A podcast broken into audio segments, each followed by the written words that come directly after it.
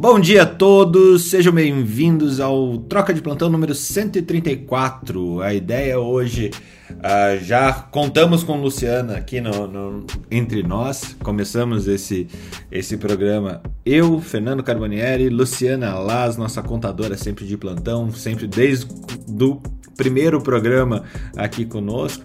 E Felipe Porrasca também desde o pr primeiro programa, fazendo piadinhas engraçadas, de vez em quando nem com tanta graça assim, né? Bom dia, Felipe, tudo o bem? O importante é doer, né? o importante é, to é, é, tocar as pessoas, né, Felipe?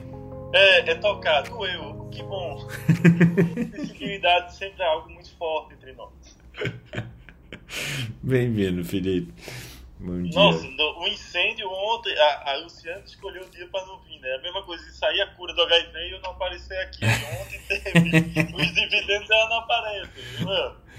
Cara, mas eu, eu acho que ontem foi super legal, porque a gente começou assim, de um bem conversa de boteco sobre, putz, você viu o que, que vai, que, que foi aprovado? O negócio da Unimed ontem foi muito bom. Foi animal. Conhece, até a gente aprendeu como é que funciona a Unimed. Cara, Unimed é, é. Os caras são, são bons, viu? Olha, eu, eu trabalho com várias Tem que ser muito bom pra quebrar um negócio desse, né? Não. Tem que ser bom para quebrar um negócio, tem que ser muito egoísta para quebrar um negócio, porque assim, o problema de Unimed e de cooperativas como essa também, pena que o Newton não está aqui, é que tem gente que cria serviços para sangrar a cooperativa, né? Do tipo, você você cria, sei lá, você foi fazer dermatologia e se especializou em cirurgia micrográfica de Moss, por exemplo, né? Você lembra? Sabe o que é cirurgia micrográfica de Moss, Felipe? Cirurgia de quê? Micrográfica de Moss. É, é, não é aquela de, de tendão, não, é? Não, não, não. Eu tô falando da dermato. É o dermato que opera esse. É... Que coisa estranha. É, no, normalmente lá os, os dermatos vão lá e tiram a bolinha, a bolinha com margem e tudo mais, né? Pra, que pra, pode ser um câncer, um câncer basocelular, espino celular ou coisa parecida.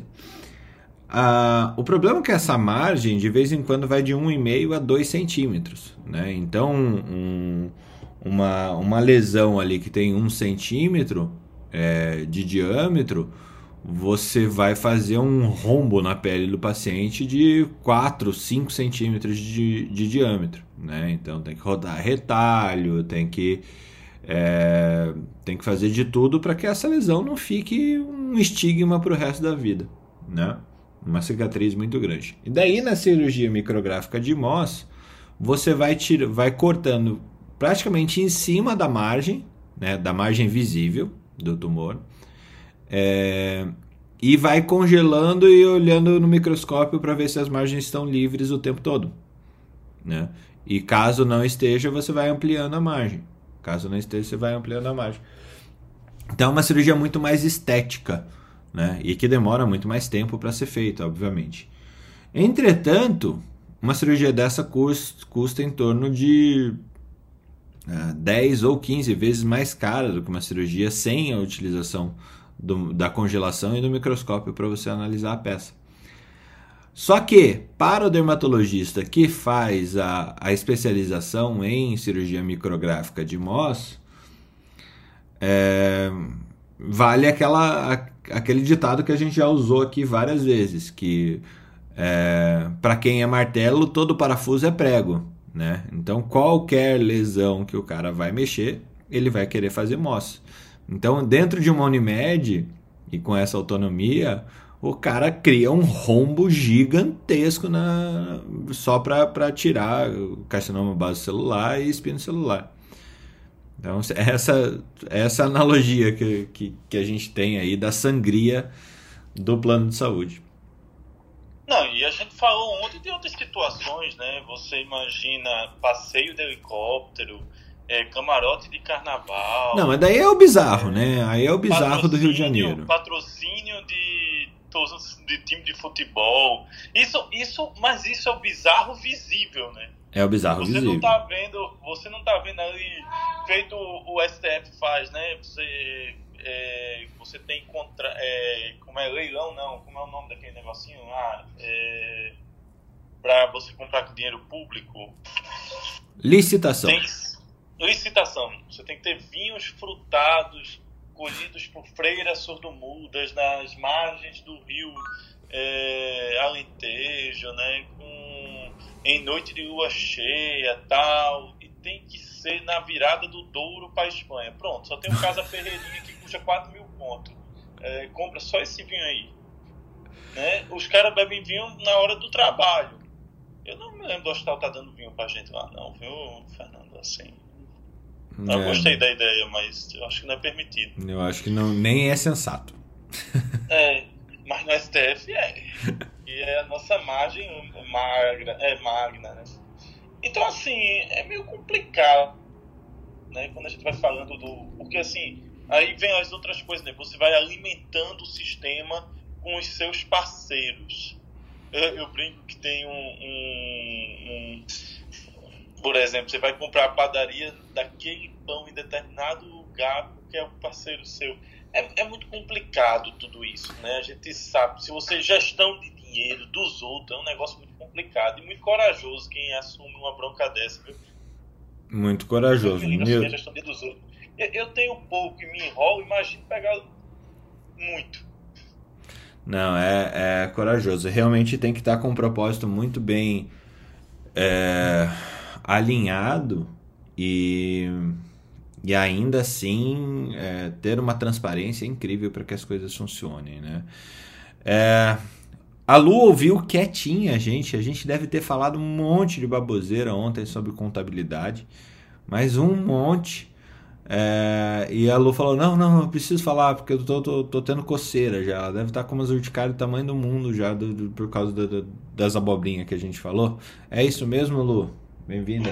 Bom dia. Não, não é nada disso. Vocês não falaram besteira ontem, não, e eu achei muito legal essa discussão da Unimed e isso que vocês estão falando agora, porque empresa é, que não é cooperativa tem regras muito claras sobre o que, que pode fazer, o que, que não pode fazer, quantas cotações tem que pegar, como que justifica.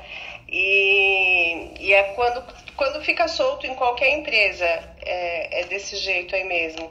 É mais uma questão de controles internos dentro da, das cooperativas, canal de denúncia. Eu acho super pertinente essa, essa discussão de vocês. É, gente, eu acho que tem uma coisa que eu, no que o Felipe estava falando que é bem interessante. É, se você for ver, você sempre vai comprar ou fazer negócio com seus amigos morais, né?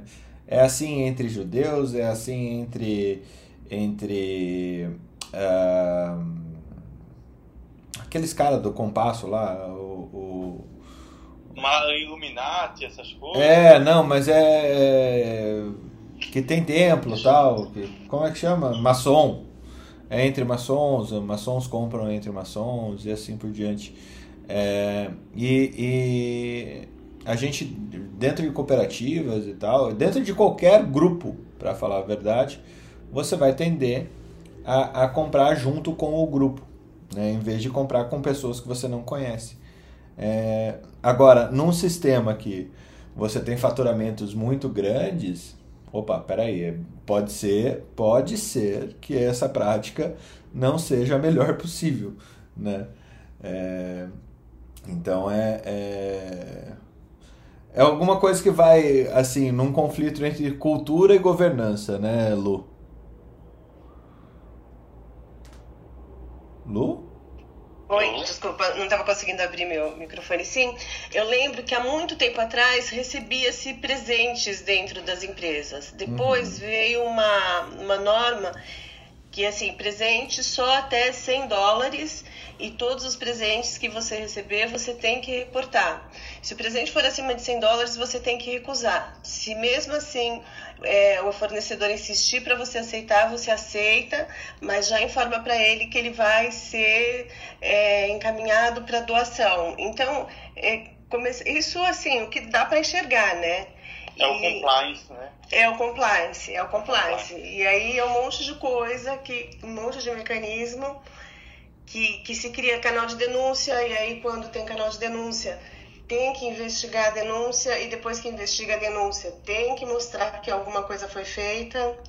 De vez em quando eles demitem alguém por, por esta causa para mostrar que, que, que funciona, para dar o exemplo. Para dar o exemplo, né? Até que a coisa engrena. Depois que, que, que engrena e fica mais, mais simples. Meu marido foi muitos anos desse, desse departamento. Então, eu, eu vi de perto como que funcionava e, e como não funcionava às vezes. Pô, mas é, será que foi por causa desse compliance aí que a gente parou de ganhar?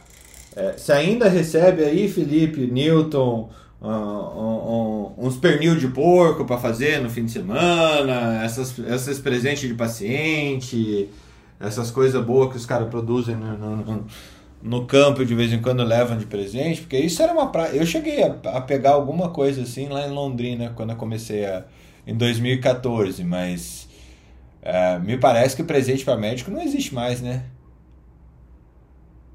Não como existia. Dos pacientes a gente recebe ainda, né? Eu já ganhei é, rede, vinho, uísque, de paciente, né? Eu falando. E existe ainda. É, ah, mas, e também de tudo. Já ganhei é, um balde cheio de ovo. É, mais lembrar aqui. É, bom, enfim, é, o paciente dá o, o que tem. Assim, eu acho muito massa isso, sabe, Fernando? Por um é muito legal. De, de reconhecimento, sei lá, ao seu trabalho, né? A forma como, como, como ele foi, é, como ele se sentiu é, acolhido. Aliás, primeiro deixa eu dar bom dia, Sala. Né? Bom dia, né? Bom dia, voltando um pouco aqui. É, mas sim, existe ainda, não é talvez tanto quanto. Cara, sabe que isso tem um, um, uma passagem que eu, que eu sempre lembro disso, cara. Eu ganhei uma barra de chocolate num pronto atendimento, num pronto-socorro do SUS em, em Guarulhos, quando eu trabalhava lá em São Paulo, que era puta PS do caos, entendeu? Então, pra mim, isso aí foi uma fantasia. Como é que você ganha de madrugada uma barra de ah, assim? Pô, é a felicidade, é a felicidade embalada, né? É, é a felicidade que vem embalada, né? Um chocolate Cara, no meio da madrugada. Eu achei assim, assim, pra mim ainda hoje, isso faz mais de 15 anos, ou mais, mais tal, sei lá. E, mas isso me marcou de uma forma, como é que a pessoa, eu atendo uma pessoa de, é, de madrugada, no meio do caos, a pessoa sai, compra uma barra de chocolate e volta para presentear. Eu achei aquilo lá realmente assim, uma coisa que me marcou bastante. Ó, oh, doutor, achei que você tava meio magrinho e meio infeliz, tá aqui. Mas é massa, cara, eu gosto. E em relação ao que a Luciana falou, das empresas também existe mais. Eu já ganhei um monte de coisa, já sorteei um monte de coisa, já doei, já fiz. Isso existe, assim, isso existe, eles, eles colocam como forma de relacionamento, né? que aí é que fica complicado. E isso às vezes chega não é só na gente, na diretoria, eles vão para os gerentes, quem participa, por exemplo, das compras e tal, é um negócio um pouco complicado, né? É, mas a gente, como eu falei no outro programa, a gente está numa fase de implantação é, da governança, risco e compliance, né? Que então vai ter, é, a gente está terminando os documentos com código de conduta, é, isso vai ficar mais estabelecido. Eu, eu, acho que tem que ter a coisa de um valor, porque tem coisa que é simbólica. Você ganhar um, um, por exemplo, 100 reais, 150 reais, será que isso pode determinar que você direcione é, uma compra? Enfim, eu não sei. Eu vi isso em todo lugar. Por exemplo, quando eu trabalhava aí em São Paulo também, em grandes hospitais, é, é, os pacientes traziam para é, colaboradoras lá que, que é, enfermeira, técnico de enfermagem que trataram de trazer dinheiro, trazer colar, trazer umas coisas assim. Então, assim, não sei, cara, até que ponto isso influenciaria. Mas isso aí é a parte visível, né? É, o, o pior não é essa parte, o pior é a parte invisível, entendeu? Dessa coisa aí. O pior é quando é, tem é um. engraçado, né, Nilton? Que no Brasil é proibido o lobby, mas é amplamente utilizado, né? Enquanto nos Estados Unidos é permitido, mas você fica com o cara colado em você. Ah, você recebeu, mas não tem se sair algum favorecimento aqui, você tá lascado, né? Você sabe disso. Total. No o, o, o lobby, lobby gosta, entendeu? Você tava contando aí a história do que ganhou, o que é que a gente já ganhou, né, de paciente. Eu tenho muita história engraçada disso. E aí até minha mulher olhou assim e disse, eita, conta a história do bode que tu ganhou. Já acontece a história do bode. Mas o, o bode não era da aula de... Vocês não tinham anestesiado o bode e tal? Foi, eu anestesiei o bode, eu achei que tinha matado porque eu achava que um vidro inteiro que tinha um pental ia fazer depressão respiratória. Mentira, tudo mentira aquilo que a gente aprendeu na faculdade. O bode sobreviveu. Mas teve uma do matador, mas ela disse que eu não posso contar do matador. Ah, por que não, pô? Como assim não? Ah, eu uma vez eu tava no. Eu, eu trabalhava no SAMU, né? E, pra quem não sabe, eu quase fiz cirurgia. Quase fiz cirurgia. E aí o prefeito, o matador do prefeito levou três tiros lá de Vitória e o prefeito liga pra mim. Olhe, você tá em Vitória? Eu digo, tô. Pode levar um, um amigo meu ali pro hospital que teve um probleminha? Eu digo, posso. Tá indo um carro aí ele buscar. O, pre, o matador tinha levado três tiros. Eu treinei o tórax do cara dos dois lados, levei pro hospital. O cara levou um tiro, bateu na costela, quebrou e saiu, dissecou a pele. O cara sobreviveu, no final das contas. É aquele. É um matador que não é morredor, né, Felipe? Não, e assim, né? Vaso ruim, né? A gente sabe como é que funciona. Cara, é. No, os três meses depois, aí sobreviveu, ficou bem. Os três meses depois chegou na casa da minha mãe um, um balaio, quem não sabe o balaio é um negócio de palha gigante, com meio mundo de coisa, uísque, vinho tal, e no final tem uma cartinha. Se precisar de qualquer coisa ou tiver algum problema, pode me avisar que eu resolvo. eu nunca precisei, mas assim, rapaz, eu fiquei com medo aqui. É, é tipo o poderoso chefão, né? Um dia eu vou aparecer e cobrar, e cobrar um favor.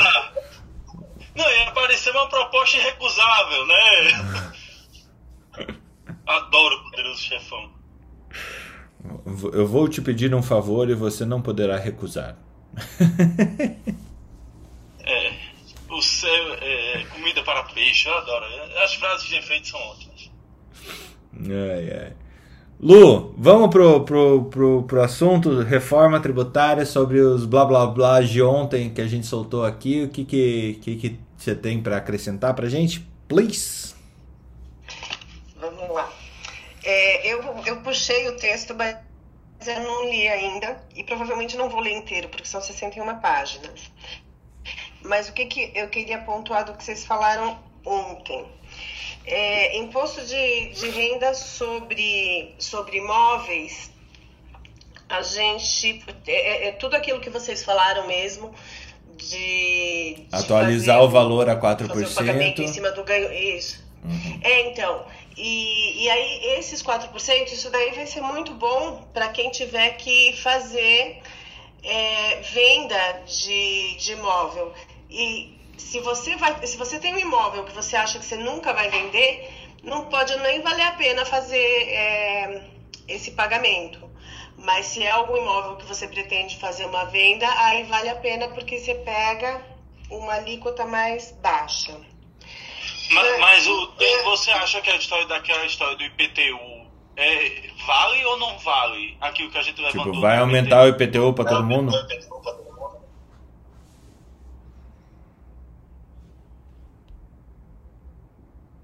Lu? Lu? Oi, tô falando sozinha. Tá, e a gente aqui, é tenso. ah, tá disposta. Não fui pesquisar sobre o, o valor do IPTU, se a prefeitura pode fazer essa atualização em cima do valor do cartório ou que tipo de alteração de legislação eles precisariam fazer para conseguirem a, a cobrança do imposto em cima do valor do declarado do bem ao invés de ser o valor venal, que é o valor que está registrado na prefeitura. É possível? Acho que é, é acho que é fácil para as prefeituras fazerem isso, porque é uma lei municipal. Mas não tenho certeza, eu checo depois, semana que vem eu volto e, e passo essa informação para vocês. É, porque eu, se eu fosse prefeito eu faria isso, né? Eu não sendo prefeito, eu não quero fazer isso. Que a vontade é de atualizar só na hora de vender, então, né? Por fugir disso. É, mas tem um viés aí que é o seguinte. Quem, quem é que tem mais imóveis na cidade? A própria prefeitura. O Fernando. Não, as pessoas não, têm mais dinheiro. E aí você vai pegar, aumentar o IPTU, você vai mexer com quem? Não sei se é tão fácil assim. Ah, mas eles aumentam o IPTU todo ano. Bom, eu não sei, Águas de Lindóia, eu sou de Águas de Lindóia e, e lá na cidade tem umas seis famílias que tem metade da cidade. Então eu sei que eles não fariam isso lá, porque senão ia, ia ter muita gente reclamando. Ia mudar o prefeito, então, no caso. Entendo. Então, não, o, o, o, prefeito é sempre um dos seis. É. O prefeito já virou comida de peixe, né? Não, se alguém já recebeu um balaio cheio de uísque, um monte de coisa, eles iam cobrar o favor que você não poderia dizer não. Eu ia pedir para conversar. Ô oh, rapaz, tudo bem? Como é que você tá? Veja só, meu IPTU tá aqui para pagar. Entendeu, né?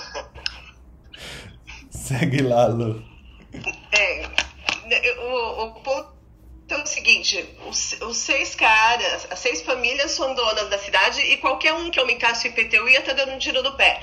Então, não sei se isso ia acontecer assim. E acho que tem muita cidade que funciona desse jeito, principalmente as pequenas. Nas grandes, talvez acho mais fácil.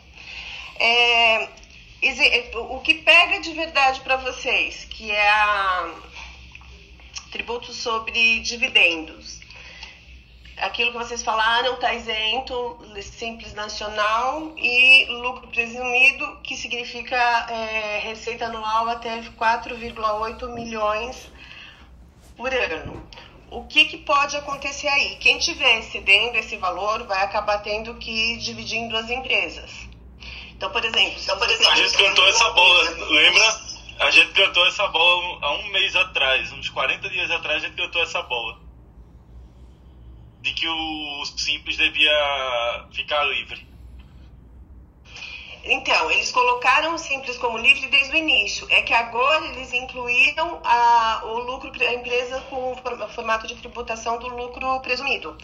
Se o, o lucro presumido ficasse é, entre os tributados, porque ia acontecer muita gente saindo do lucro presumido e migrando para o simples para conseguir ficar é, separado. Do jeito que eles fizeram, só vai precisar abrir uma próxima empresa quem tiver lucro presumido com faturamento acima de 4,8 milhões. Entendi. É o CPF, não a história de que você tem duas ou três empresas ou não? Hum, não sei se eu vou te responder o que você está perguntando, mas é assim. Antes você poderia ser simples nacional. A, a, tributação é em cima de recebimento de dividendos por CPF. Se você tá, tem uma empresa simples nacional. Era isso. Quer dizer que se eu tiver uma simples nacional e tiver uma empresa maior e a soma delas derem mais do que os 20 mil por mês, eu tenho que taxar. É, é... Não, no simples não, Felipe. Não, o, então o, simples não, escapa o, e. O simples está livre. Empresas maiores. Vamos, vamos, vamos falar de, de outro jeito. Assim, vamos dizer assim: eu tenho quatro empresas. Uma é simples e três não são simples, certo? Eu recebo na soma das quatro empresas 50 mil reais de dividendos. Vamos fazer de conta que eu sou o Fernando. Eu tenho quatro empresas e 50 mil de dividendos, onde desses 50 mil, sim, é, 10 mil é, de, é da empresa do Simples. Só vai ser taxado os 40 ou vai ser taxado os 50? Não, é o teu CPF, é o que você não, recebe no CPF. CPF. E vai ser taxado os 50, não é isso? Exato. Exato. Então não adianta fazer quatro empresas de simples, cinco empresas de simples na soma. Não, vale a pena ter uma empresa não, vale de simples que só vai gerar lucro, só vai, só vai assim, que você vai faturar até 4,8 milhões nela e você vai ter um, um, um, custo operacional muito baixo. Então daria para você tirar mais lucro dela sem pagar imposto. Isso, isso. Não, eu entendi. É só para. É, realmente é atrelado ao CPF. É. Mas respondeu minha pergunta, é isso mesmo. Deixa eu só acrescentar uma coisa: não vale a pena ter uma empresa simples nacional para faturar um valor dessa grandeza. Nesse caso, é melhor que você tenha a empresa como lucro presumido. é, se você recebe dividendos de uma empresa que o, que o, que o formato tributário dela é lucro real, você não consegue ter a isenção. Você só consegue ter a isenção se a empresa que está pagando para você for ou é, lucro presumido ou simples nacional. Beleza. Entendi. É bem, é bem, é bem aquilo que a gente estava discutindo mesmo. É, a gente vai Uma viver. nuance ou outra. A gente vai viver de empresas ricas, né? Você vai. Você vai. Outra coisa que, que a gente falou, né, Fernando? Eles vão jogar 20%, mas já tá tudo certo qual é o valor que vai ser, né? Eles já acertaram tudo isso. Sim. Aí, ah, ficou em 15, vê que coisa maravilhosa, que vitória, aham, aham, aham. Ah, ah, Eu acho que só uma, uma questão aqui, Lu, ver se a- o raciocínio está correto. É, provavelmente a gente vai ter uma ida para esse, entre aspas, é, aumento patrimonial de empresas, aumento do gasto do cartão corporativo das empresas, principalmente das empresas desses autônomos. É, então, esses eu presas aí, é, todos vão acabar jogando os gastos de vidas operacionais dentro da empresa e na pessoa física você fica só realmente com, com esse excedente mínimo aí, por assim dizer. É um, é um raciocínio, é uma, um raciocínio de futuro viável isso? Se, é, as empresas vão aumentar o patrimônio e é isso mesmo que o governo está querendo fazer. Por outro lado, não é qualquer empresa que você pode colocar qualquer despesa. Então, por exemplo, você não pode pegar a sua despesa de plano de saúde e lançar dentro da, da sua empresa como uma, uma despesa sua. Se você for simples ou acho que se for lucro presumido, eu acho que só no lucro real que você pode fazer esse mecanismo. Então, esse é o raciocínio lógico, mas tem um monte de restrição imposta pelo governo sobre o que, que você pode lançar como despesa. Hum, entendi. Entendi. Tá bom. Vou comprar, vou fazer feira na floricultura.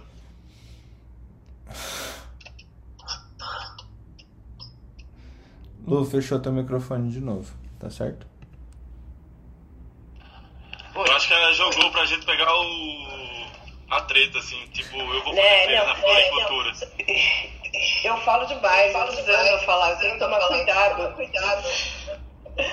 É, Ah, eu não é, tenho esse problema, é super tranquilo, eu fico aqui me policiando pra ver se eu falo mais, entendeu?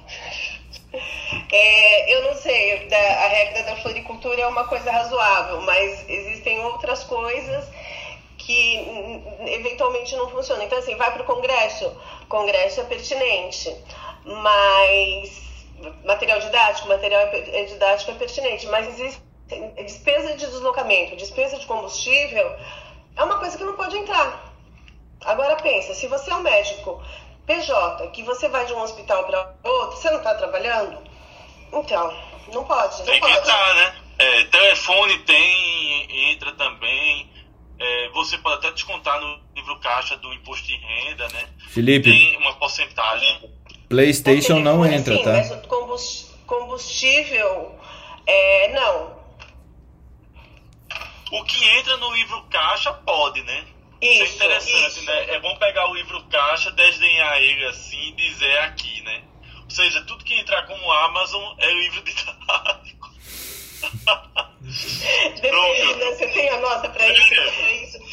Não, eu, eu tô falando, eu vou fazer um e-mail corporativo, ligar na Amazon, pagar o Amazon Prime, fazer as compras dos livros e botar no meu livro caixa.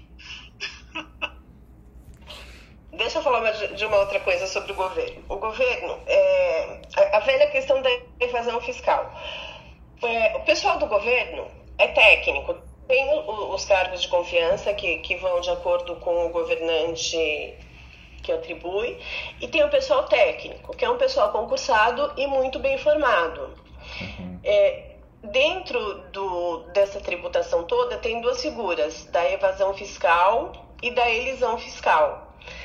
A evasão fiscal é quando você dá um jeito de não pagar o imposto que é devido.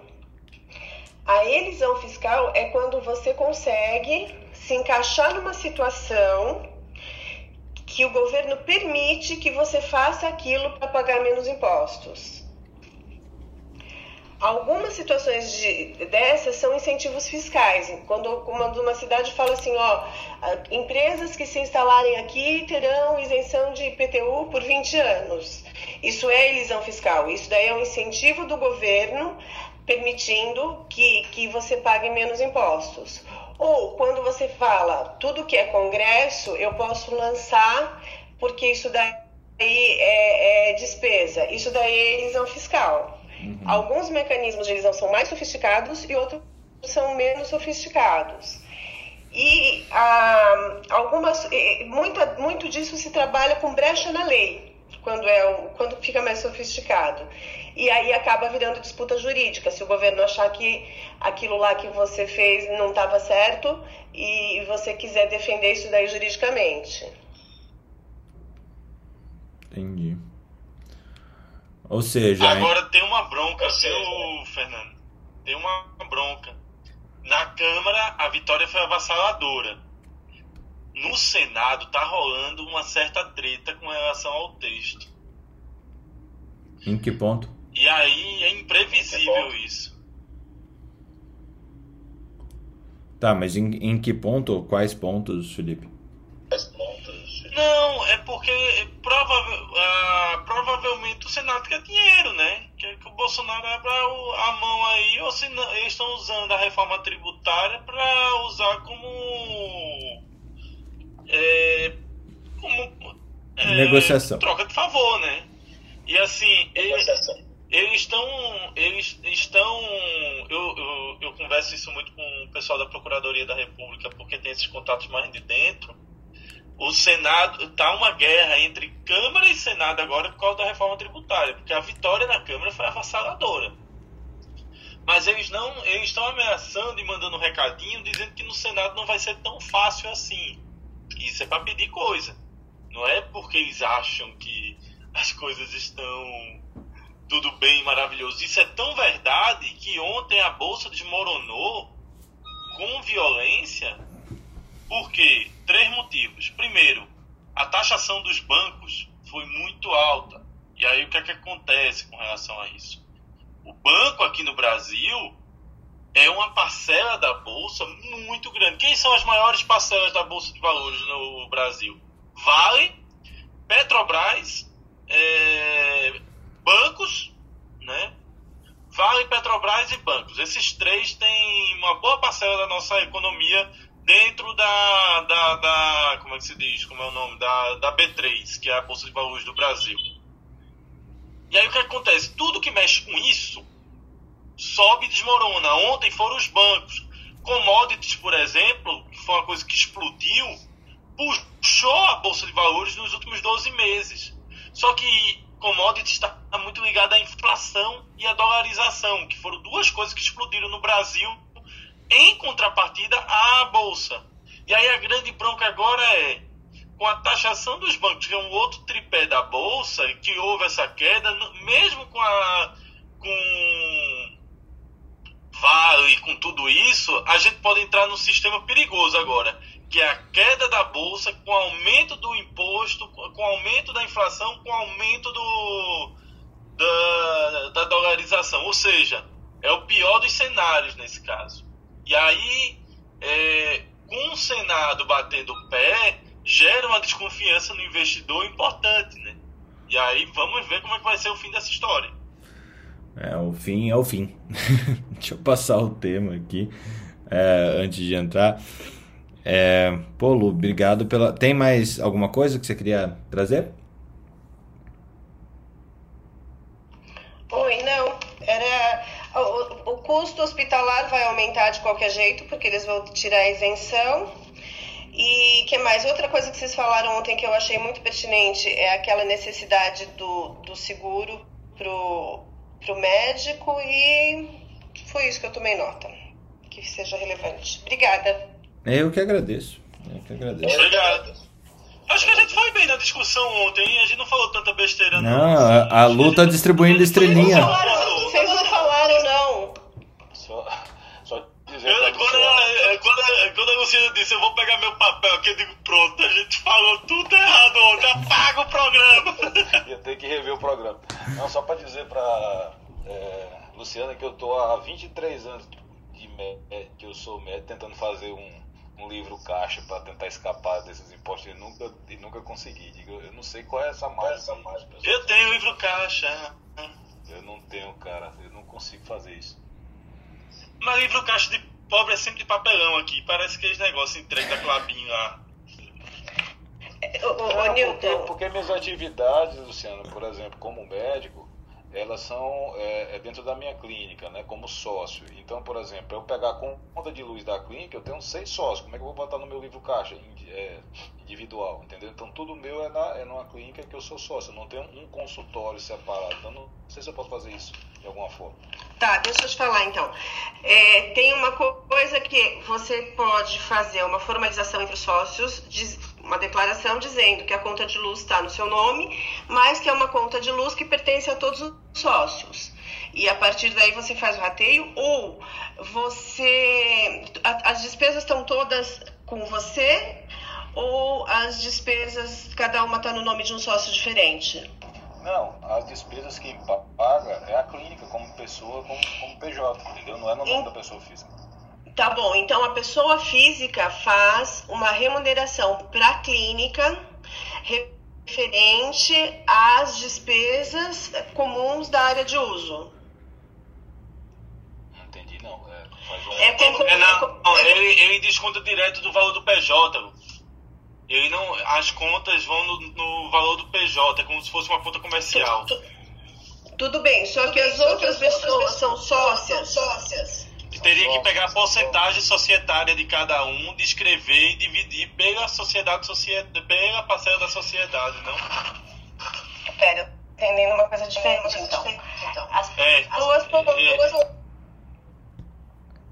Vai lá, Lu, o, o, o carro novo do Felipe tem um, um, um sistema de, de, de som que, que repete de tudo. atrapalhar as pessoas.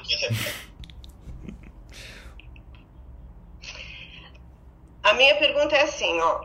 É uma, é uma clínica onde pessoas físicas vão lá para trabalhar ou você está querendo transferir a despesa da pessoa jurídica para a pessoa física? É uma clínica onde tem consultas e exames. E meu consultório está dentro dessa clínica. Mas todas as despesas são pagas pela clínica, como PJ. Mas você trabalha lá como pessoa física ou você é o dono da PJ? Eu sou sócio da PJ. Ah, então não tem o que fazer mesmo. Então é isso. O benefício que eu consigo é tirar o a minha produção como divisão de lucros, né? É é Sim, sim, não sim. Tem, não tem imposto, né? Não, mas o que eu tô dizendo é assim, se você tem uma pessoa física que vai para lá para prestar serviço, é, ela, ela, ela pode estar trabalhando para sua clínica ou ela pode ser uma usuária do seu espaço físico. E aí, no caso, teria ressarcimento. Mas não é o caso. É, sabe o que, que é, Nilton? Aquilo que você falou, é, eu tô tentando escapar, ah, não tem como escapar da Receita Federal. Death and Taxes. E, e os 27 Então eu não tô, e os então eu não tô 27 sendo burro, assim. Então, tá, É, porque eu digo, não, não, não é possível. Todo mundo consegue escapar desse negócio, eu não consigo, então pelo menos assim, mais e- na Unimed, que ele recebe 27,5 como pessoa física e não poderia fazer o livro caixa em cima do que ele ganha pela Unimed? Aí sim. Eu preciso ver isso daí. Mas a cooperativa é uma regulamentação completamente diferente. Mas eu acho que não faz sentido fazer o livro caixa, sendo que você é parte, é proprietário de uma, de uma cooperativa, entendeu? Porque, em essência, apesar da legislação ser diferente, a cooperativa, a, a cooperativa é uma empresa. Aí você vai fazer o recebimento no livro caixa. O livro Mas caixa é como sua pessoa prestação de serviço. É, mas ele recebe como pessoa física 27,5. Então, mas o livro, o, o livro caixa é para você fazer é, a sua atividade profissional como pessoa física. Quando você está como cooperado, você é proprietário do negócio. Então Ah, você, não, você não, você não- Você não tá quarteirizando, né? Não, você quarteirizava, né? A- a- ele tava contratando você que é dono da empresa. Né? Ó, deixa eu ver se eu tô viajando muito aqui ouvindo vocês. O que, que eu tava pensando? Um, Newton, dentro da tua. Algumas coisas que você poderia jogar para as, as custas da sociedade, da, da sociedade, da clínica que você tem. Congresso de cardiologia, congresso. É, situações envolvidas com toda a estruturação da clínica, tudo que você for investir para a clínica é, funcionar. E isso vai ser de custeio da clínica. Então não é o Newton que vai pagar o congresso, é a própria clínica quando o congresso for de cardiologia, por exemplo. Tá? É, no caso da, da. Aqui é uma viagem master que eu estava ouvindo falar. Como benefício, a Unimed já paga alguns congressos de, alguma, de vez em quando, correto? Ela paga algumas situações. A gente tem um programa aqui para cooperado que paga, que ressasse congresso, né? É, então talvez, talvez, sendo Existe que você é fundo, é dono... Só para falar um pouquinho, Fernando, da parte contábil da cooperativa, existe um fundo chamado FATS, que é o Fundo de Assistência Técnica, Educacional e Social do Cooperado, onde a gente usa recursos desse fundo para construir alguns é, eventos é, dos cooperados. Uhum, uhum. É, então numa dessa tem uma possibilidade de você ter um livro caixa da cooperativa para os seus cooperados. Só que daí você vai ter. A gente está falando de mil livros caixas. É, então é, pode ser bem complicado esse negócio. Mas, mas aquilo que você falou do congresso, por exemplo, na clínica, como é que eu, eu posso abater do imposto de renda da clínica? Porque também paga né, o imposto de renda lá. É, é, Sim, a clínica está investi a clínica tá investindo no, no seu próprio fim. Né? O fim da clínica é prestar serviço médico de, de altíssima qualidade. E a atualização médica é um, é um meio para isso. Então ela está investindo no, você no insumo. você coloca no estatuto da empresa a descrição de como é que você pode fazer isso, entendeu? Bota um anexo adiciona ao estatuto, fica essa regra, e aí você já tem algo por escrito, baseado nas regras da empresa, que pode fazer isso de forma como é que se, é, contábil. Tipo, a aquisição dos produtos ali da Cláudia, da Cláudia Toledo lá, que vende tecnologia da, da Elsevier para todos os, os artigos científicos que você quiser que são publicados pela Elsevier, ela tem lá e, e você vai comprar o produto da Elsevier. Você pode comprar na sua pessoa física? Você pode, mas você pode comprar na sua pessoa jurídica também, é, desde que esse recurso esteja descrito como um recurso fundamental para o um melhor tratamento do seu paciente, dos pacientes que estão na clínica, por exemplo. A, a Cláudia vai me mandar uma estrelinha depois. Mechan, hein? Ah. O Felipe falou um negócio muito importante, que é o que você coloca no contrato. É, é, muita gente. Ah, pode fazer isso? Pode, mas só pode se tiver no contrato social da, da empresa. E aí, às vezes, a pessoa acha que pode, mas não colocou no contrato. Isso faz uma diferença danada na hora de você fazer a justificativa. É o KINAI, né? SINAI não só o KNAI. Eu vou dar um outro exemplo que é onde médico toma tombo muito fácil. Olha só, você tem uma empresa e, e você é sócio dessa empresa. Você recebe o Prolabore. Em cima do valor do Prolabore, você vai recolher 11% de INSS e vai pagar imposto na pessoa física em cima da tabela que chega até 27,5%. Se você não tá, se você retira dinheiro da empresa, isso não foi prolabore, é, isso não está registrado como prolabore, você fala assim, ah, eu estou fazendo distribuição de lucros. Pode fazer distribuição de lucros antes do fechamento, do balanço de um ano? Pode. Só que isso daí tem que estar tá previsto no estatuto e tem algumas regras para que você possa fazer isso. O que, que acontece com frequência? O médico vai lá e fala assim: ah, meu prolabore desse mês foi 5 mil, mas eu tô tirando 20. Esses outros 15 é o quê? Se você não tem se você não tem lucro para distribuir e se você não tem regra no seu contrato dizendo que você pode fazer essa retirada de lucro parcial, você está retirando para o labore. Aí o governo falou assim, ó, veja bem, esses 5 mil aqui é Prolabore. E esses 15, o que, de onde veio isso? Ah, é distribuição de lucro. Não, mas você não tem essa cláusula no seu contrato. Logo, é Prolabore. Vamos botar mais 11% aqui de INSS e vamos tributar você na pessoa física em cima dos 27,5%.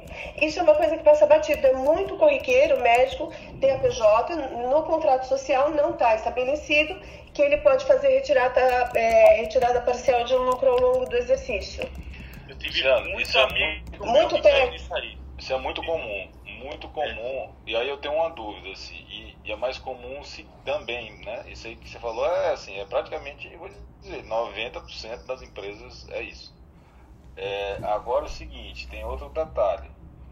É, você tira essa antecipação de lucro, digamos que os sócios dão, vamos supor, são cinco sócios com cotas iguais. Em teoria, a divisão de lucro tem que ser igual né? Só que esses sócios têm produções diferentes. Como é que você adequa isso? Eu posso colocar, por exemplo, num contrato que a divisão de lucros vai ser proporcional e não igual, é, é, no caso de, de cotas iguais, e proporcional à produção, por exemplo? A fixação de, de prolabore e fixação de distribuição de lucro é de acordo com o que se coloca no, no contrato social tem que estar tá especificado lá como é que você vai fazer essa, essa distribuição. Você pode ter uma distribuição de lucro proporcional à produtividade, desde que você esteja explicando como que é que vai ser calculada essa produtividade. Beleza, pois olha, quase ninguém faz isso e na prática o contador acaba colocando igual para todo mundo. Ele, ele apura o lucro lá, no final, quando vai fazer a declaração, bota valor valores iguais, sendo que tem produções diferentes. É, é bem comum. É, e, e, pelo que a Lu falou, Newton, é, é eu, eu, pelo que me, me lembro, assim, no, normalmente isso, isso que ela falou não está escrito no contrato social.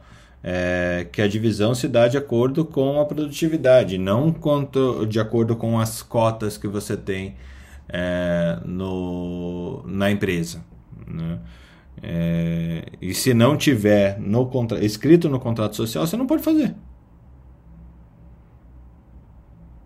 Em, em, pensa em grandes corporações. Lá você tem uma distribuição é, de resultados, o PLR. E esse PLR, eventualmente, é um PLR de acordo por, é, pela, pelo resultado que cada funcionário dá. E o funcionário ali, nesse caso, não é nem sócio, entendeu? Você tem que ter a, a regra que você vai fazer, você tem que formalizar essa regra e aí você aplica. Interessante. Tem, tem um excelente caminho aí para melhorar esse essa rentabilidade no fim do dia, tanto no, no imposto de, de pessoa jurídica quanto no imposto de pessoa física. Mas isso já é, essa oportunidade já existia, né, Lu? Não, é, não vem com a mudança do, da reforma. Na verdade, isso daí é uma oportunidade de você não cair na malha fina. Se você está falando da distribuição de lucro, sim. Agora, se você está falando o que pega mesmo é o médico tirar é, lucro sem que lucro ao, ao, longo do exercício sem que isso esteja previsto em contrato. Isso daí é o mais corriqueiro que acontece e é, é o mais elementar para se corrigir. Mais até do que a distribuição do lucro entre os sócios. Muito bom. E, e, e, tem uma situação que é o seguinte, por exemplo, é o mais comum é isso que a Lu falou. Você não colocou que é para dividir uh, os dividendos, você cai na malha fina porque tinha que entrar com 27,5. A maioria cai nisso aí. Porque não, não tem somente esse, essa descrição. Agora, sobre a, o pagamento proporcional, você pode seguir o, o pagamento de acordo com o que tem no estatuto.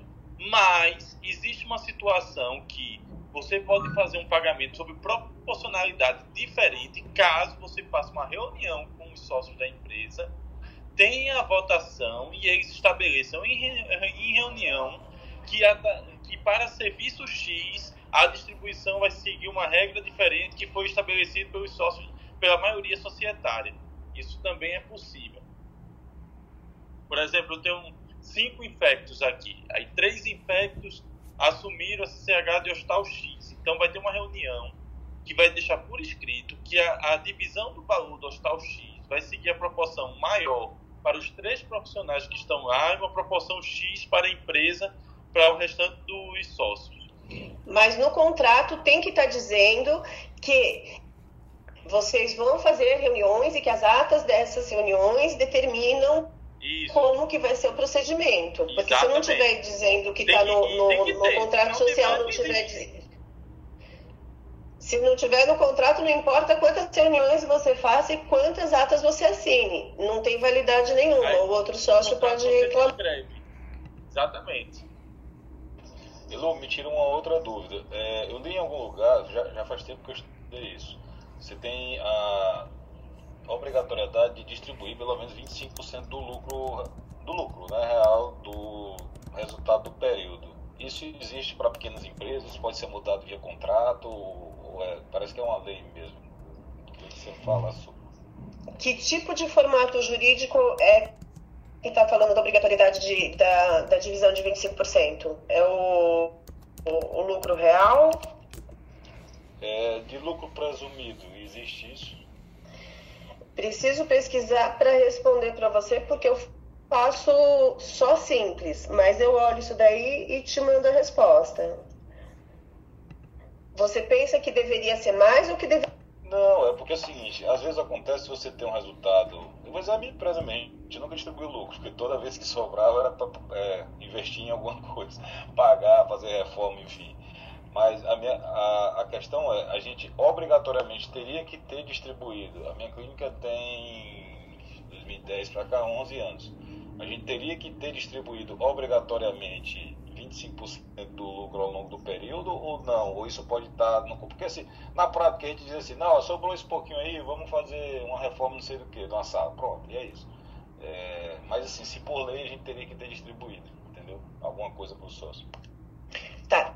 Tem regra muito clara a respeito de distribuição de lucro quando é empresa negociada em bolsa de valores. Isso para proteger os acionistas minoritários é, até onde eu me lembro, quando você tem uma empresa, são sócios que decidem o que, que vai ser feito a respeito daquele lucro, se vai distribuir ou se vai reinvestir. Em geral, o governo não cria essa obrigatoriedade né, em empresas que ele não precisa proteger acionista minoritário. Mas eu dou uma olhada na regra e depois eu te mando uma mensagem. Tá bom, obrigado.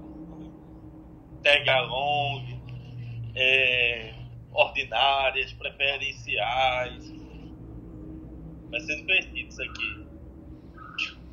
Cara, o que eu tô mexendo com tag along e drag along é, é bastante, viu? Nosso acordo de sócios ele, é, ele, ele traz esses dois termos justamente é, abrindo essa possibilidade de tag along e drag along. É, é bem, bem interessante como é que funciona isso é, são cláusulas realmente de, de proteção, né? No nosso caso que, que são, são mais sócios, né? Realmente a gente vai, vai estruturando de uma forma que ninguém muito grande pode é, diminuir a participação das outras pessoas. Isso é, é bem, bem interessante. Então tá. Lu, nossa, obrigado. Foi bom, hein? Obrigado, obrigado. Gente. Eu que agradeço. É, mudando a pauta aqui, algumas coisas que aconteceram na Academia Médica nessa semana. Cinco tecnologias que vão mudar o futuro da cirurgia. É, as tecnologias de realidade virtual, realidade aumentada, cirurgia robótica, que a gente vem falando já com, com alguma é, amplitude, impressão 3D e planejamento de, de cirurgias. Não sei se vocês conhecem o case da Gisele Coelho, lá de São Paulo, que é incrível. Ela é neurocirurgiã pediátrica e, e utiliza artesãos para fazer um modelo cirúrgico de, de neurocirurgia antes de ir para o campo e operar mesmo. Bem legal. E diagnóstico de, em tempo real. Né? Tudo isso aqui é apontado aí pelo The Medical Futurist, que é o Bertalan Meskel, é, que são as tecnologias cirúrgicas que mais vão influenciar aí nos próximos anos o crescimento da cirurgia. Um texto legal que está lá na Academia Médica, escrito pela Juliana Karpinski. É, a Juliana é sócia aqui da Academia Médica, ela é jornalista e está fazendo faculdade de medicina nesse momento. E, e, a gente tem várias discussões sempre super interessantes sobre uh, como está o ensino, né? E a Ju trouxe um texto muito legal, eu queria compartilhar com vocês, que o título é A Faculdade de Medicina te deixou infeliz?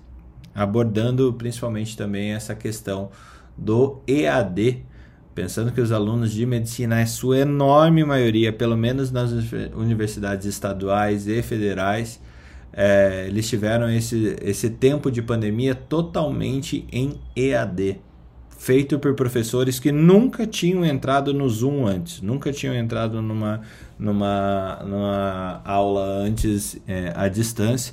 Como diz o Felipe, davam suas aulas ali com aquelas transparências amarelas que tinham 40 anos já de uso.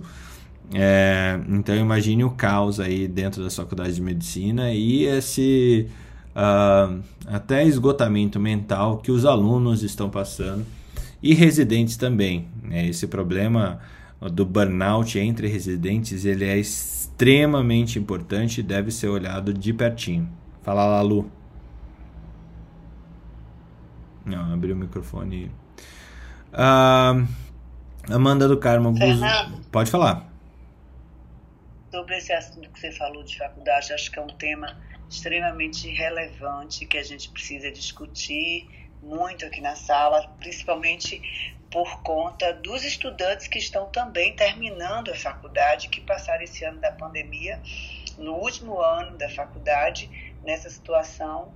A, a, é, de online e de incertezas. Ontem eu participei, uma professora de uma escola tradicional de medicina aqui da Bahia, que é a Escola Baiana de Medicina, ela tem, eu achei super legal isso, ela tem uma opcional no curso de medicina para os estudantes de sexto ano, com vários temas. E um dos temas era o que eu vou encontrar quando sair daqui no mercado.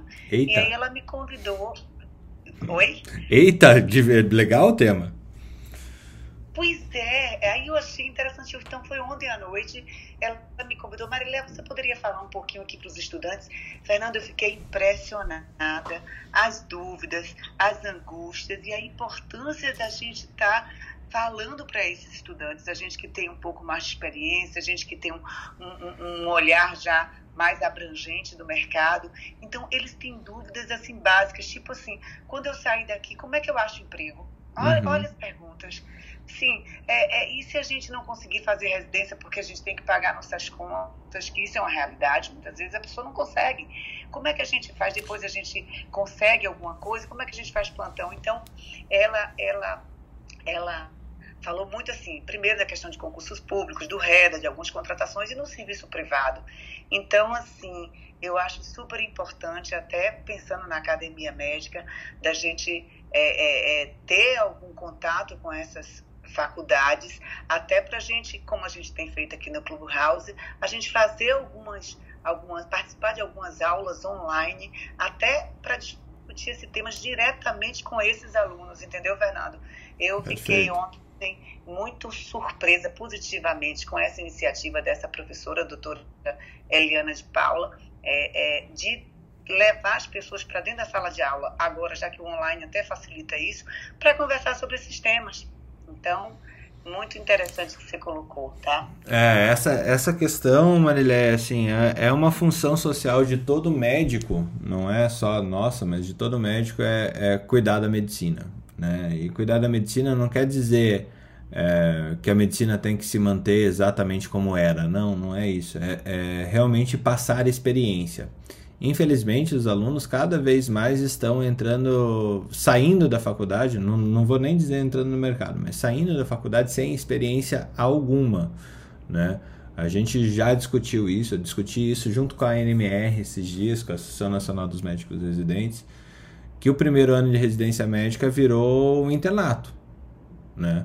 A quantidade, os alunos, o que você fez, o que o Felipe, que nós fizemos na época de internato, a maioria das pessoas não faz, não faz no internato, não, não, não passa um dreno de tórax, uh, não, não faz é, um, um, acesso central, daí vai entrar, vai fazer um, um plantão num PS chechelento em algum lugar e vai, vai deixar o paciente morrer porque não sabe fazer coisas que deveria saber, né?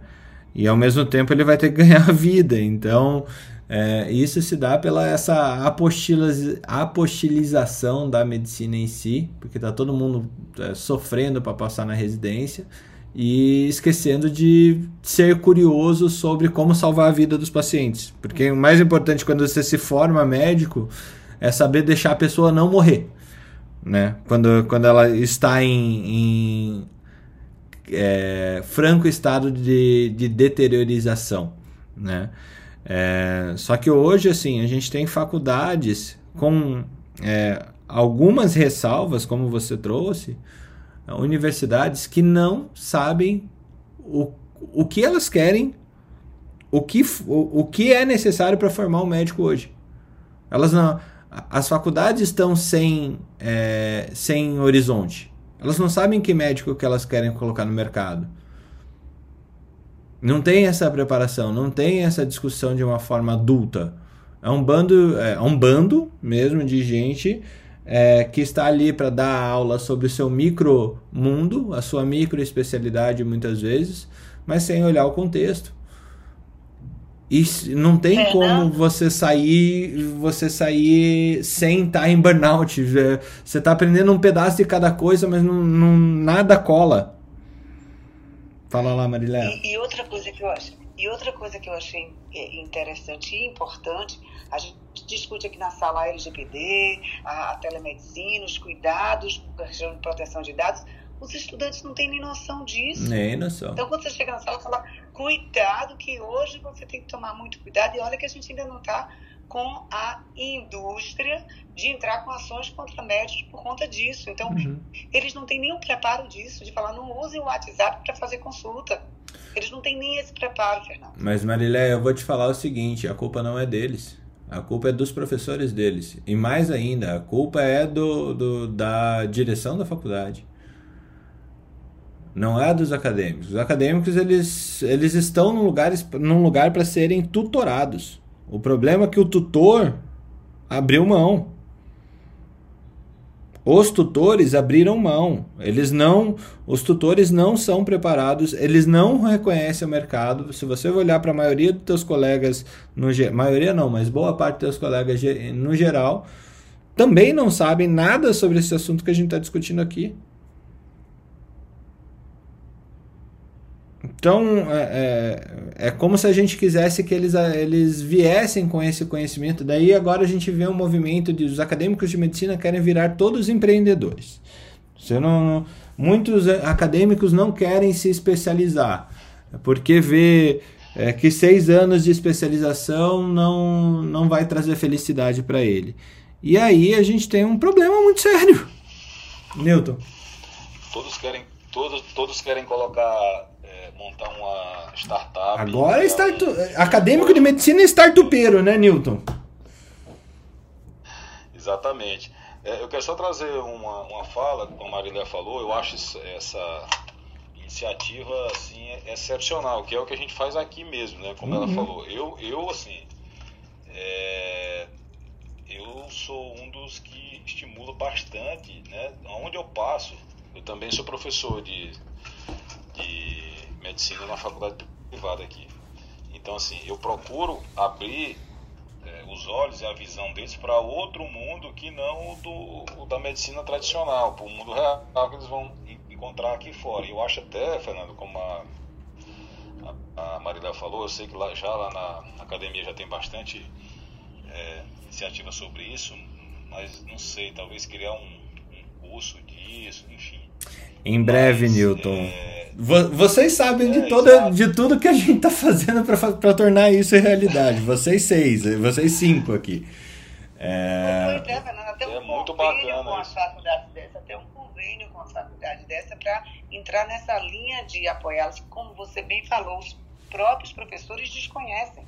Então, assim, quando eu pego uma professora dessa que me convida, que ela enxerga, que ela fora da bolinha enxerga a realidade nua e crua, até mesmo para que o estudante sai e tem uma visão também sistêmica, não apenas no mundinho dele de medicina, mas uma visão social. Eu acho que a academia médica, se a gente pensar em você fazer um convênio com alguma faculdade, ou, e, super interessante, porque os próprios professores, como você mesmo colocou aí, muitos deles desconhecem o assunto uhum. e continuam tendo aquela metodologia tradicional, uhum. sem uma atualização e fora da realidade no e cru. Então, eu fui ontem na sala é, falar da realidade. O que é que está te esperando, o que é que você tem que fazer, quais são as dificuldades. E assim, você conhece a minha forma direta de falar, né? Então eu fui, conversei com todos eles, expliquei, mas assim, pedindo que, por favor, eles saiam da bolha. Saiam da bolha e enxerguem o mundo. E dentro do mundo enxerguem a medicina com toda a responsabilidade. Então, eu acho que é por aí, tá? Essa, deixa eu até, é. até ponderar um negócio sobre, sobre isso, Marileia. É, qual, qual que é, qual que é, olhando esse cenário que você descreveu, realmente a pessoa mais importante aí é, é, é a professora, tá? Não é e, e, e destituindo daquele valor que o professor sabe mais. O que essa professora fez e deveria ser o caminho de todos os professores, todos os líderes de, de, de curso de medicina é realmente saber o que se sabe, o que ela sabe, o que ela pode passar de coisa técnica que ela domina para esses alunos, e eu acho que ela deve fazer isso bem. E o que ela não sabe, conectar com pessoas que sabem mais que ela. E aí é, é ser humilde o suficiente para dizer: Marilé, você conhece esse mercado, vem falar com essas pessoas que estão entrando. É, esse, esse é o ponto. De novo, não é que acadêmico é coitado e não, não sei o que lá. É só que ele está seguindo alguém, ele está sendo tutorado por alguém. Se o tutor falha, ele vai ser extremamente é, recluso, extremamente alienado à realidade, porque ele foi seguindo o tutor. Eu acho que acadêmico de medicina deveria ser curioso. Infelizmente, eles não. Boa parte não é uma coisa que eu achei muito boa também quando ela começou, até para você quebrar essa distância com o estudante, ela começou no primeiro slide que ela botou, ela, ela já colocou o que, é que ela queria me perguntar, os tópicos que ela queria me perguntar, mas a primeira pergunta foi: quem é Mariléia? Como é que você começou? O que é que você fez? De onde você veio? Então eu tive que me apresentar, como é que eu estudei, o que é que, que eu fiz. Eu estudava na então auxiliadora de Petrolina, ia nadar no Rio São Francisco. Eu saí com três meses da, de, de Petrolina, Felipe. Então, assim. Com três é, meses eu, eu, já estudava no Maria Auxiliador em Petrolina. e aí, ele, eu achei interessante porque ela primeiro para você ver, ela, ela, ela já é uma professora já muito experiente, já tem um tempo de estrada, mas ela começou assim, como é que a gente aproxima a Marilé desses estudantes? Para não olhar aquela pessoa lá em cima quando a gente vai em congressos, que a gente vê aqueles professores, você nem chega perto. Então, como é que aproxima para poder a gente conversar de forma tranquila e não ficar inibido, inibidos de de fazer perguntas, perdão, perdão. Então, assim, eu gostei muito da metodologia, falei a ela, que assim me coloca à disposição, mas eu posso até fazer um link também com vocês, porque não precisa ser necessariamente. Hoje a tecnologia está unindo a gente. Uhum. Então, um link com vocês qualquer estado, entrar numa aula dessas, para dar um apoio para esses estudantes. Então, eu, eu acho que é, é um papel importante nosso, um papel, inclusive, é, na formação dos nossos, dos nossos médicos do futuro, Exato. que vão cuidar da gente. É, tem que lembrar que vão cuidar da gente. Então a gente tem esse papel, eu acho, de estar tá apoiando e, e, foi bem legal, bem legal. Até botei lá no nosso grupo, Fernando, como foi lá os temazinhos por datas, como é que ela organizou, que eu achei bem legal, tá? Muito bom, muito bom. É, foi, é, é fundamental a gente se importar, Marileia. Eu acho que é essa a questão. A gente tem que se importar. Fala lá, Newton. Newton? Newton? Tá, ó, já que o Newton tá numa epifania, uh, a gente já discutiu Não, era só que você falou um tema. Peraí, começa de novo, Newton. Começa de novo que falhou Chegou desde que você. Começa tá. de novo que falhou desde que você abriu tá o microfone. Uhum. É, você está sendo boicotado, Newton. Sou eu. É, vocês estão ouvindo agora? Agora vai, tenta de novo.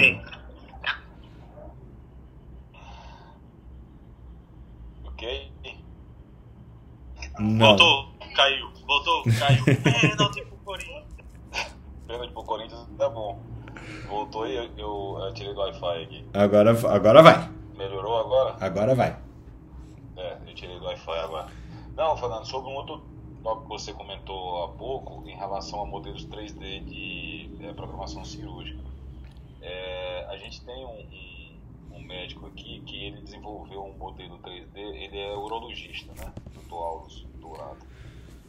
E ele desenvolveu um modelo 3D para avaliação de cirurgia é, de, de tumores renais até com impressão 3D já há algum tempo, acho que já faz uns dois ou três anos que ele fez isso, e inclusive ele, ele já foi convidado para palestras internacionais para mostrar esse modelo, um caso bem interessante também que a gente tem aqui em Teresina. Ele é um cirurgião, formou em São Paulo e opera robótica no Einstein ainda, ele vai daqui para lá, ele leva, leva os pacientes daqui para lá para fazer mas é bem legal isso que você falou aí. Assim, é, é uma. Depois, depois eu vou. Depois, depois eu vou compartilhar o vídeo da Gisele. Ela apareceu inclusive no, no Fantástico aí há uns dois, três meses atrás. É, fazendo uma cirurgia assim, cara, é incrível. Eu, eu, eu conheço ela desde 2016. A Gisele não tem 40 anos também. Neurocirurgiã pediátrica.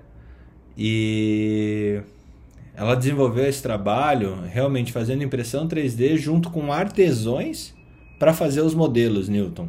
Então ela chamou o pessoal que esculpe mesmo para ler as tomografias e ressonâncias é, para poder esculpir um modelo para que eles neurocirurgiões pudessem treinar antes da cirurgia. É fantástico.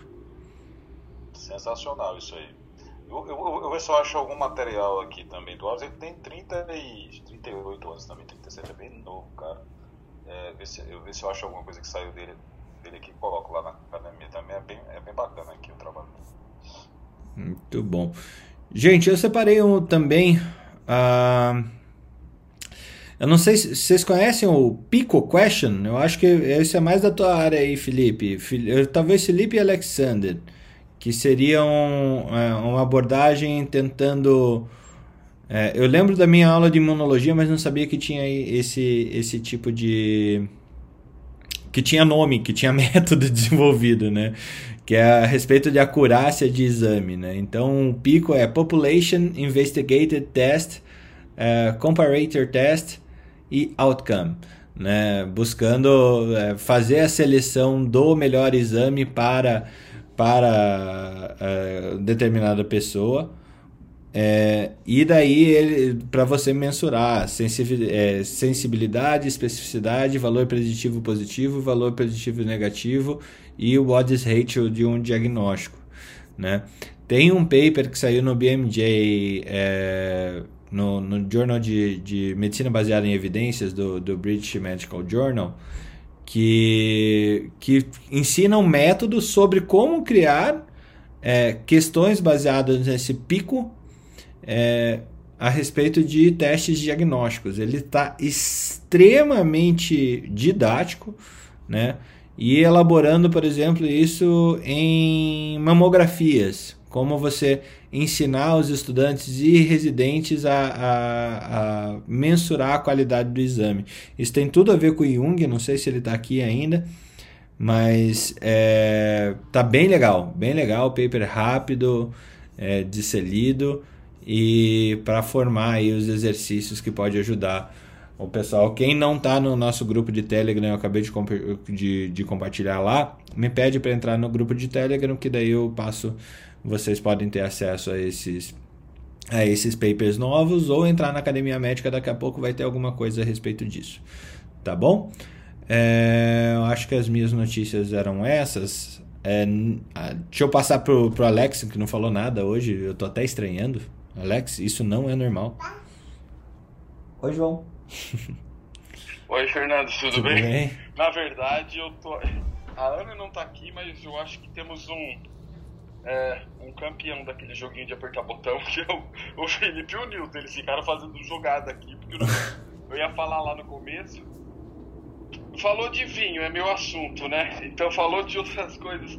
É, eu ia também ia fazer algumas perguntas é, aí pra Luciana, mas eu acho que já esgotamos esses assuntos. Eu vou deixar pra semana que vem, que eu cheguei agora.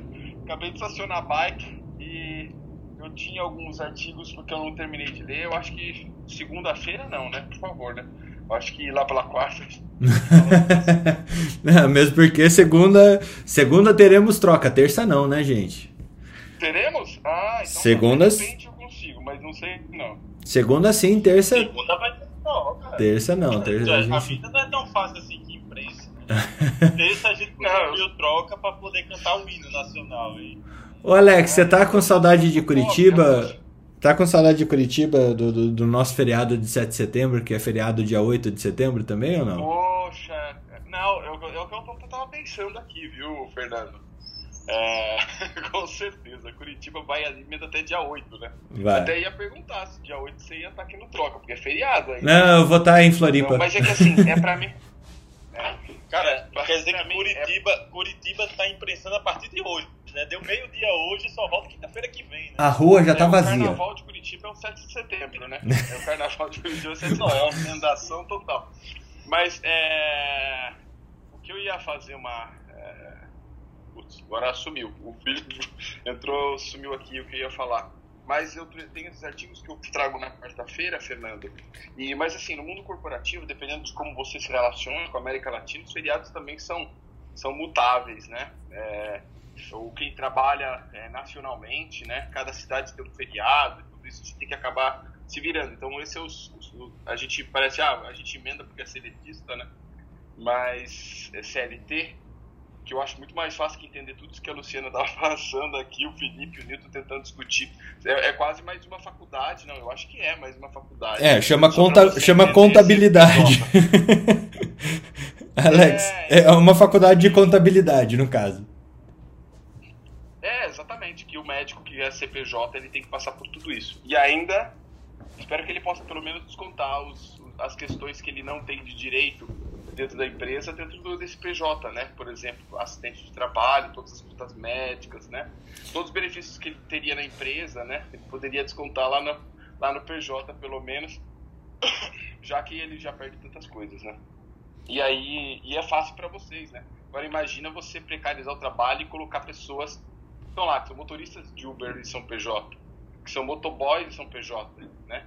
Então a gente tem que pensar todas essas questões, né?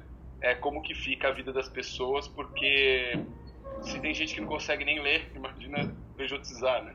Então é, é complicado. A gente aqui no Brasil não dá para trabalhar por hora, não, como em outros lugares, né? Embora e talvez seja por isso que a hora de, de alguns profissionais seja tão cara é comparada com a hora médica, né? Então é um processo bem complicado, tá? É, e basicamente seria isso, Fernando. Legal. Obrigado, Alex. Vou deixar para quarta-feira. Eu tô vendo as muito Eu tô, assunto, eu tô... Vou deixar para quarta-feira. Como diria a Nana, que é a, a babá do, do, do João, é, eu tô bem vendo o que você tá fazendo pra arrumar as tretas na telemedicina, viu? É, eu acho que. Eu vou resumir, eu acho que a gente já falou de um, de um autor, que é o Hofstede, que ele fala sobre a questão da distância de poder, que é uma questão que a gente tem na América Latina muito forte, né? E na medicina, então, nem se fala, né? Que foi o exemplo do que a Marileia falou, onde a gente tem pouca proximidade daquelas pessoas que estão lá no, no, no Olimpo. E, a, e um pouco da regulamentação no Brasil e as instituições, elas gostam de construir cada vez mais ou manter-se com essa distância, né? E eu vejo isso na política, nas instituições, né? É como as instituições acadêmicas, as associações médicas é, de especialidades, por exemplo, algumas delas, né? Nem todas. É, outras, é, como conselhos, conselhos de, de medicina. Então essas instituições às vezes constroem todos os mecanismos justamente para não representar, né? Mas Uhum. para sim é, poder dar opinião com maior vazão, né? É, e, e não serem punidos por aquilo que fazem, né? Então esse é o problema, esse é o dilema que a gente luta, pelo menos nas corporações a gente vê o quanto que isso, gente, isso avança, porque quando a gente diminui o poder dentro das empresas, é, a gente sabe, a gente já falou aqui sobre o SG, né, o quanto que a gente é, reduz poder, quando a gente inclui diversidade, quando a gente é, luta anticorrupção, quando a gente não tem é, assédio moral dentro das empresas, quando a gente respeita o meio ambiente, o quanto que isso representa em desempenho na bolsa entre as maiores empresas do mundo, né?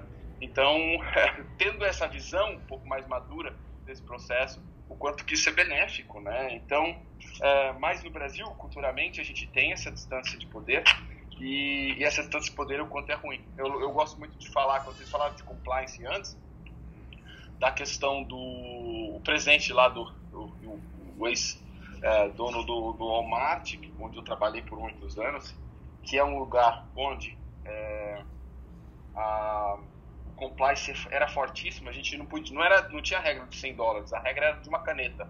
Então eu vi um representante me trazer um, um bloquinho de papel, eu dizia não, o cara ficava até pouco ofendido, porque eu só estou te dando um bloquinho de papel, e ele não podia aceitar nem isso.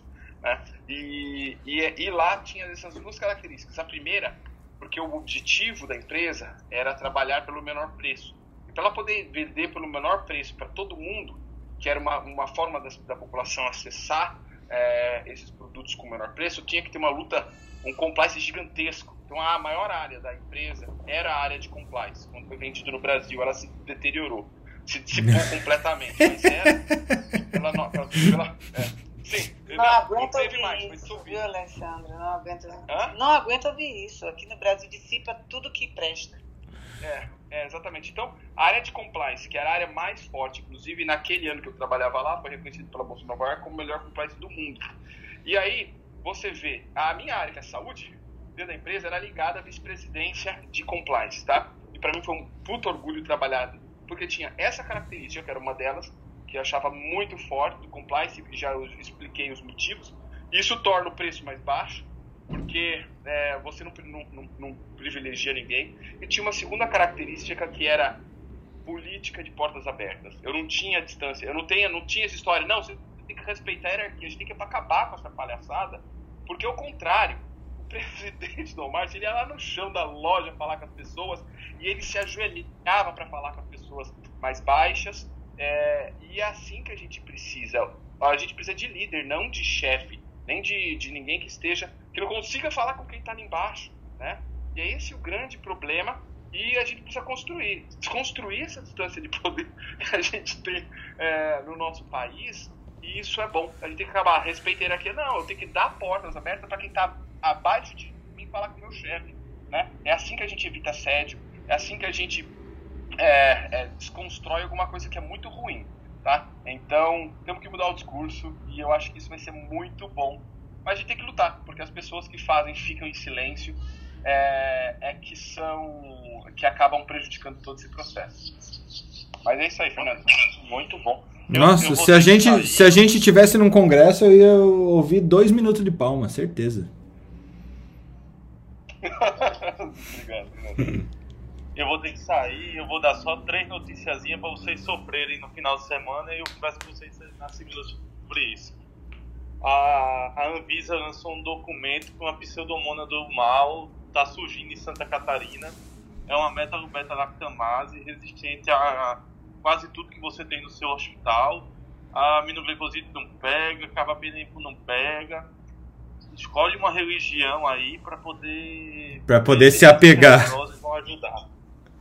É, é, FV de 6 em 6 horas, né? É, é, quer dizer, é, OV 6 em 6 horas, né? OF, OF de 6 em 6 horas, tá aqui, orações fervorosas, 6 em 6 horas.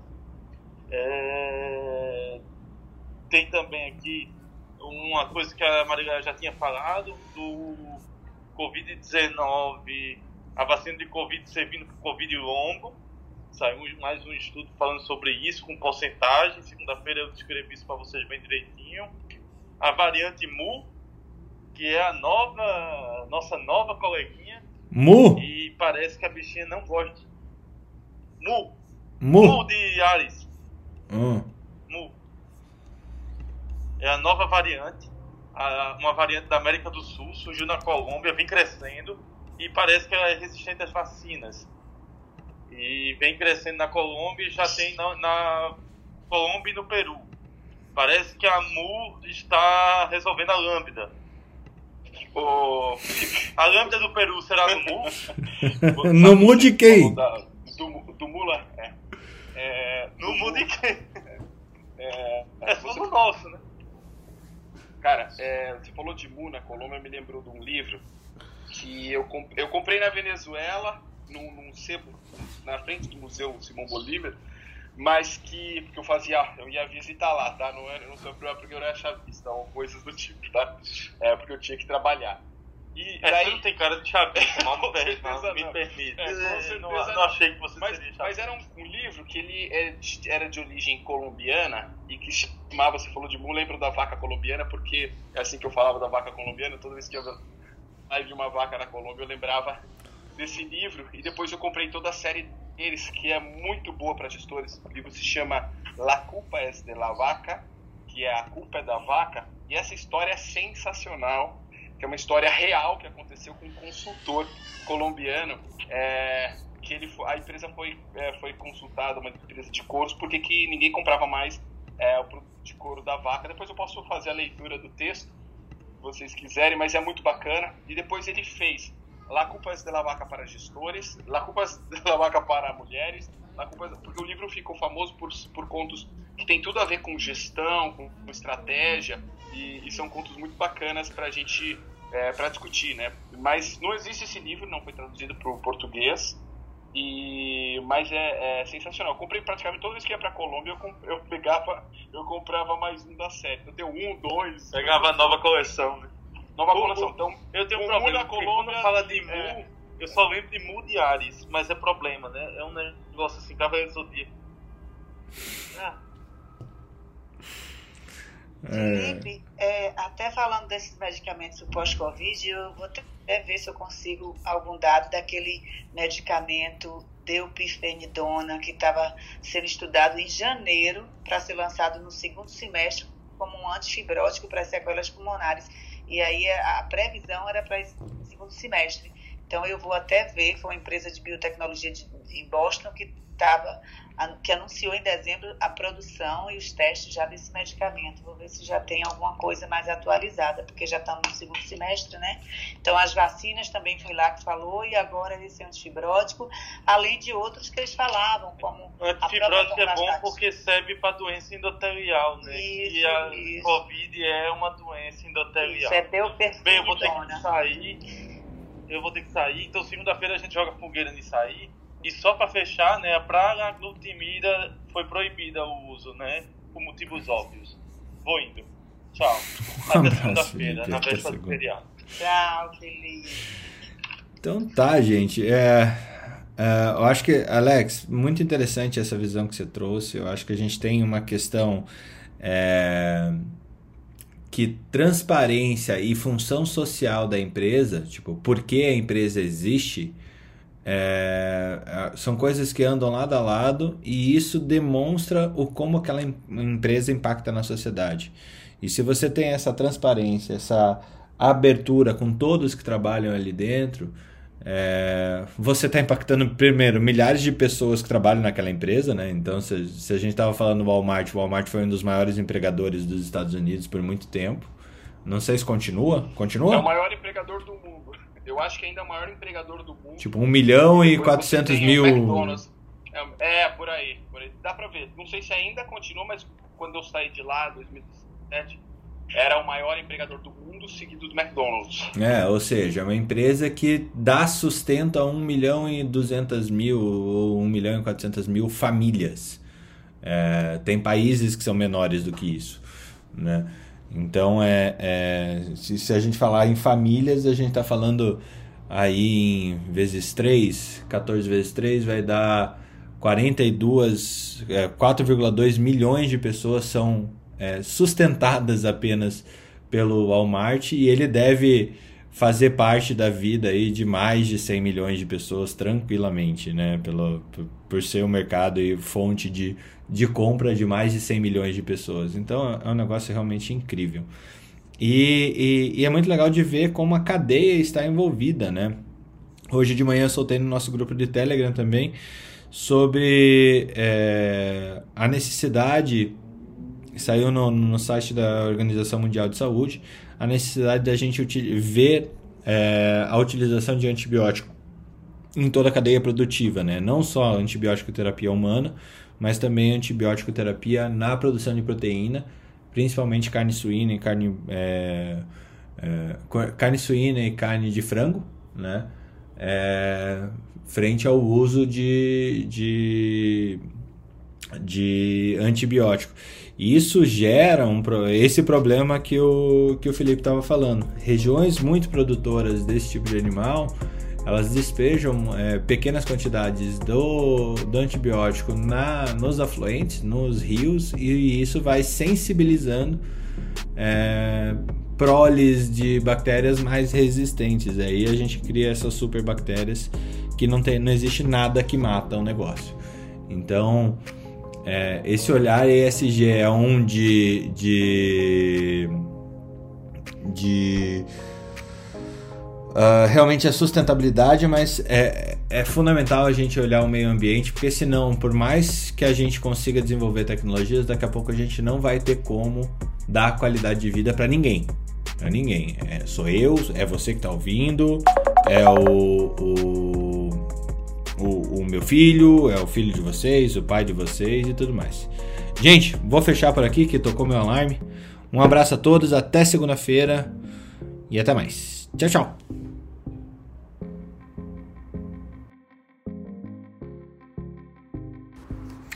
Academia Médica. Bem-vindo à revolução do conhecimento em saúde.